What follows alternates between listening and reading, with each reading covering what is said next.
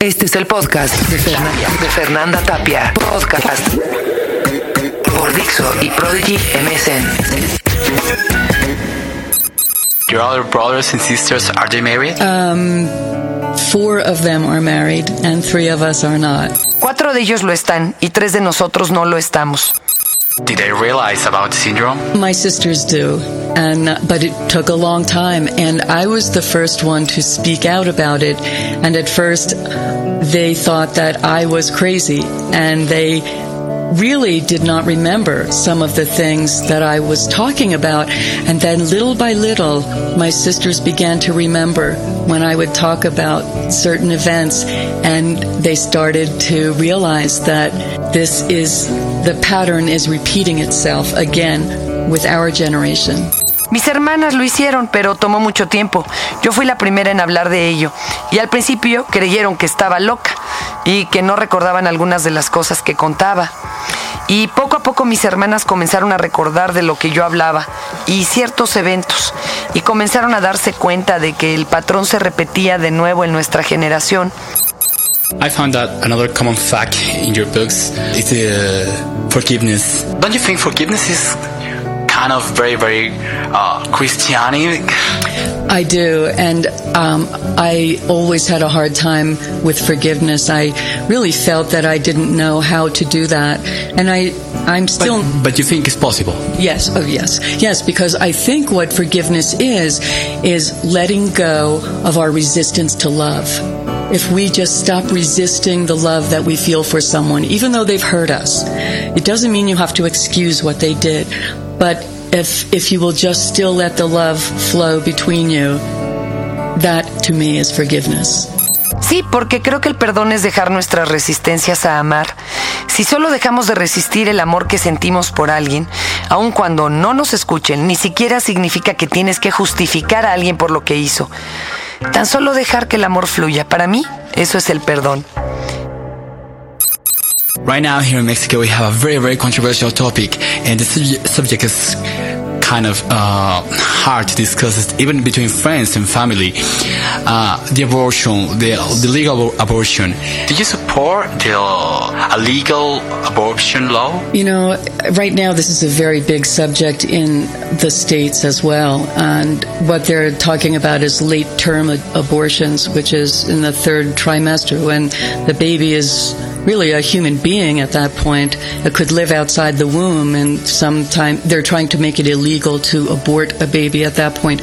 And I'm very much against uh, allowing that. I I do want to see abortion be legal only in cases where. I don't want to see it used as birth control. I think that's very irresponsible.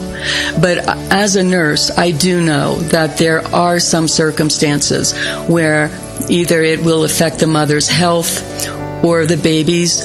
In that case, I think a woman should have her choice. Now, do I think I could do it? No, I don't think I could. But do I think women should have the choice? Yes, I do. Sabes, ahora mismo es un gran tema en Estados Unidos. De lo que estás hablando es cómo determinar un aborto.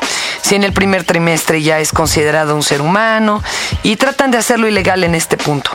Y hasta creen que podrían hacer vivir a un bebé fuera del útero en este momento.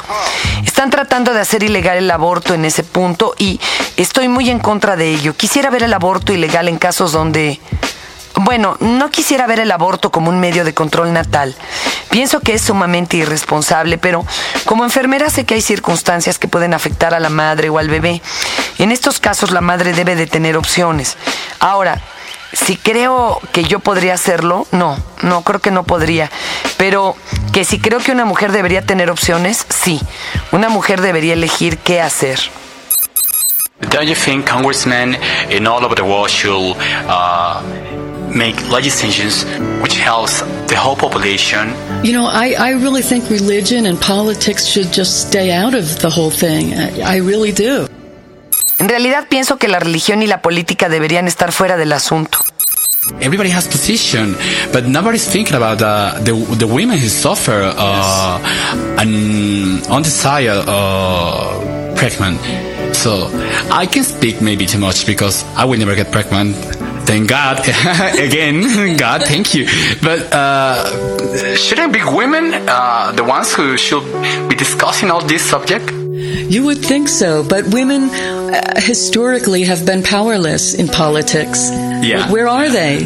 You know, they've not been allowed to. They're, they are just now, in the United States anyway, they are just now beginning to climb up that ladder to the higher positions. But it's taken a very long time. And they don't have the experience to go that high. I mean, it's going to take more time before you know they they can be considered capable of of running a country but the abortion issue i think is a woman's well i take that back I mean, it's a man's child too. A man should have a say, but this should all be decided before the actual act of making a baby happens. ¿Lo puedes creer? Pero históricamente las mujeres han sido frustradas en política. ¿Dónde están? No se les ha permitido. Apenas ahora, por ejemplo, en Estados Unidos, apenas están comenzando a escalar a las posiciones más altas. Pero está tomando un gran tiempo. No tienen la experiencia en ir tan lejos, ¿sabes? Van a, va a tomar más tiempo de que puedan ser consideradas capaces de dirigir un país. Pero el asunto del aborto creo que es un asunto de una mujer. Bueno, me retracto. Lo que quiero decir es, también es hijo de un hombre y este debería de tener algo que decir. Todo esto debería de ser decidido antes del hecho de concebir a un bebé. Uh, I still think uh, women should should be discussing this subject. Uh, I think we could fix all this mess if we if we allow more women to talk about it. Oh, Because the Pope is talking, the Pope says Oh. this week and that, you know, like, hey, come on, go people, go out to the streets and fight uh, to support the life and, you know, stuff like that. So, the Pope is also saying that you can't use birth control. So uh, then you leave, you really leave a woman with no other choice.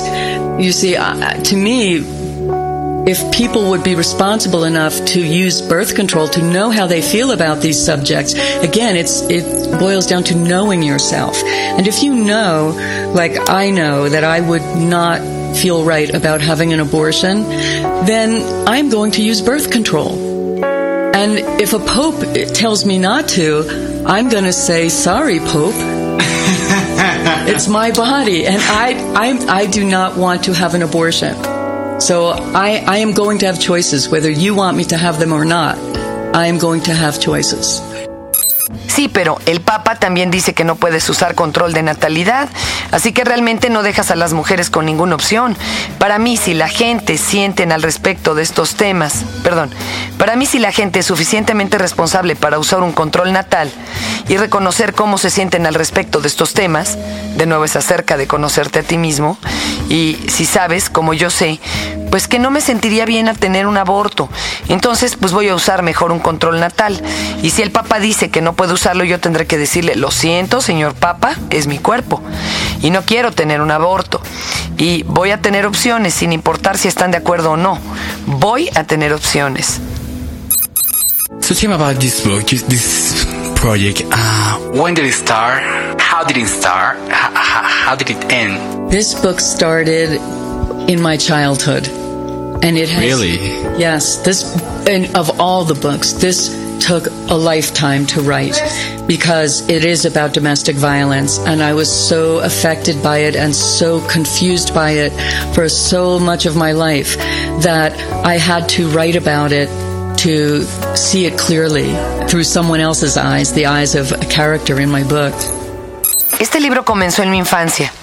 Sí, este y todos los libros tomaron una vida escribirlos, porque son acerca de violencia doméstica y estaba tan confundida, tan afectada en mi vida, que tuve que escribirlo para ver a través de los ojos de alguien más, para tenerlo claro. Los ojos de los personajes en mis libros. How a woman can make to get out of this kind of situations? Well, the first thing she has to do is recognize that this is not normal. And a lot of women don't recognize it because this is all they know. They may have seen their father beat their mother, and then they grow up and marry a man who does that to them, and they think this is normal. This is just how it is. And of course, a lot of times the abuser will tell them that they're worthless, they, they deserve, they're bad, they're, they deserve this punishment. So it's very hard to get clear on the fact that you are being abused. A lot of battered women or victims feel that they deserve it. They think, well, it was really my fault. I made him mad, that sort of thing. It's very hard to get out of that mindset. It really is. And that's why I write. And that's part of why I wrote this book because I knew I was changing. I knew I was coming out of that low self-esteem kind of mindset to a to a very strong place in my life where I, I know I can trust myself never to let that happen to me. Lo primero que tienen que hacer es reconocer que esto no es normal. Y muchas mujeres no lo reconocen porque es todo lo que conocen. Han visto a su padre golpeando a su madre, entonces crecen y se casan con un hombre que les trata igual y creen que esto es normal. Eh, como tendría que ser. Y claro, también muchas veces las personas, ¿verdad? Eh, la persona que abusa les dirá que no vale la pena, que son malas, que se merecen esos castigos. Y es muy difícil tener claro los hechos eh, de que pues está siendo abusado. Muchas mujeres o víctimas de verdad creen que se lo merecían. Dicen, era mi culpa, en realidad me lo merecía.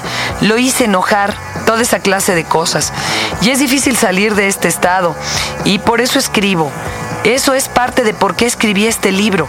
Yo sabía que estaba cambiando, saliendo de ese estado mental de baja autoestima y enfermedad, eh, que había un lugar más fuerte y que podía confiar en mí para no dejar eh, que eso pasara en mi vida.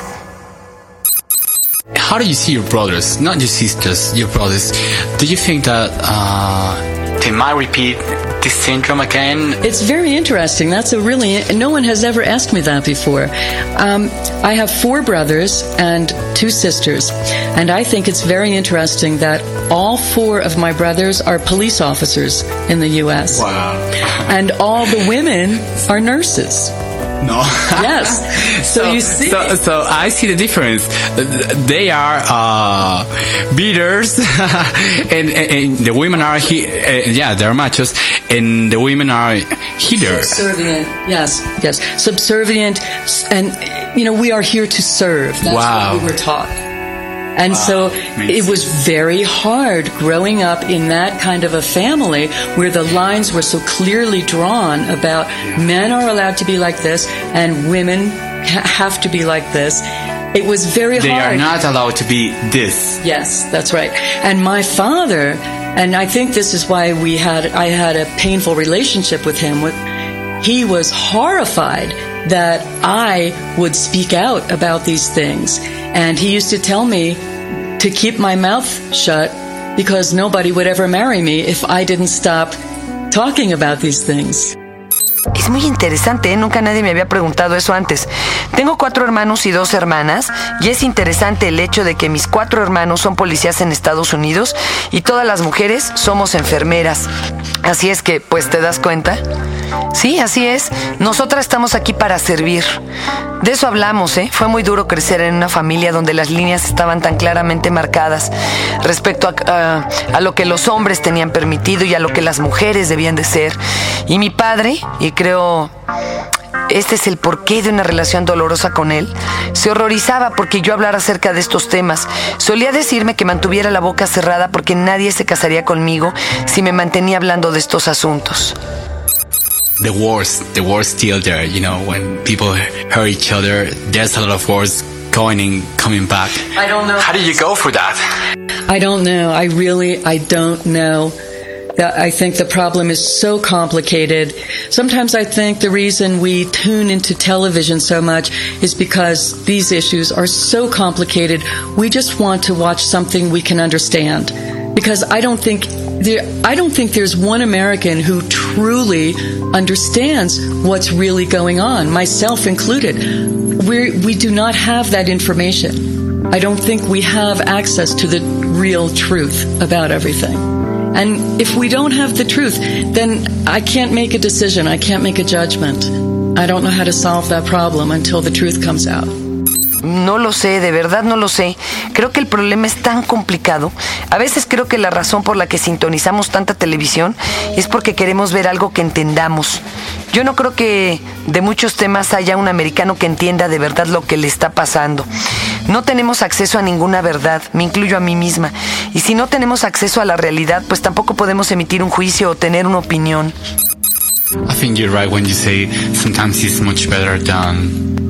Uh, you know, being isolated, like focus on yourself. That Yes. being focused on the news or stuff like that because you don't really know what's going Or on. focus on being kind. You know, focus on being kind and loving to other people. Solo concéntrate en ser amable y cariñoso con otra gente. Cuando tú estás aquí, what is about it? It is about three sisters growing up in a home where there is domestic violence. And each of the sisters um, copes with it in a different way. One sister, when they become adults, one sister becomes uh, decidedly single and promiscuous and uses men. The other sister marries somebody right out of high school and has two children and he's a terrible husband but she doesn't tell anyone that because it looks good on the surface. So she follows the mother's lead. And then the, the middle sister who is telling the story is just afraid of both sides afraid to get married and afraid to stay single and trying very hard to figure out what she can do to be a human being again and feel her feelings again and experience love that doesn't involve abuse. Es acerca de tres hermanas creciendo en una casa donde hay violencia familiar y cada una de las hermanas lo asume de diferente manera cuando se convierten en adultas. Una de las hermanas se vuelve deliberadamente soltera y promiscua y utiliza a los hombres. Otra de ellas se casa con alguien en el bachillerato, tienen dos hijos y un esposo terrible, pero no le dice a nadie porque luce bien en la superficie y sigue el modelo de la madre. Y la de en medio, que está contando la historia, solo tiene miedo de los dos lados. Casarse y teme quedarse soltera.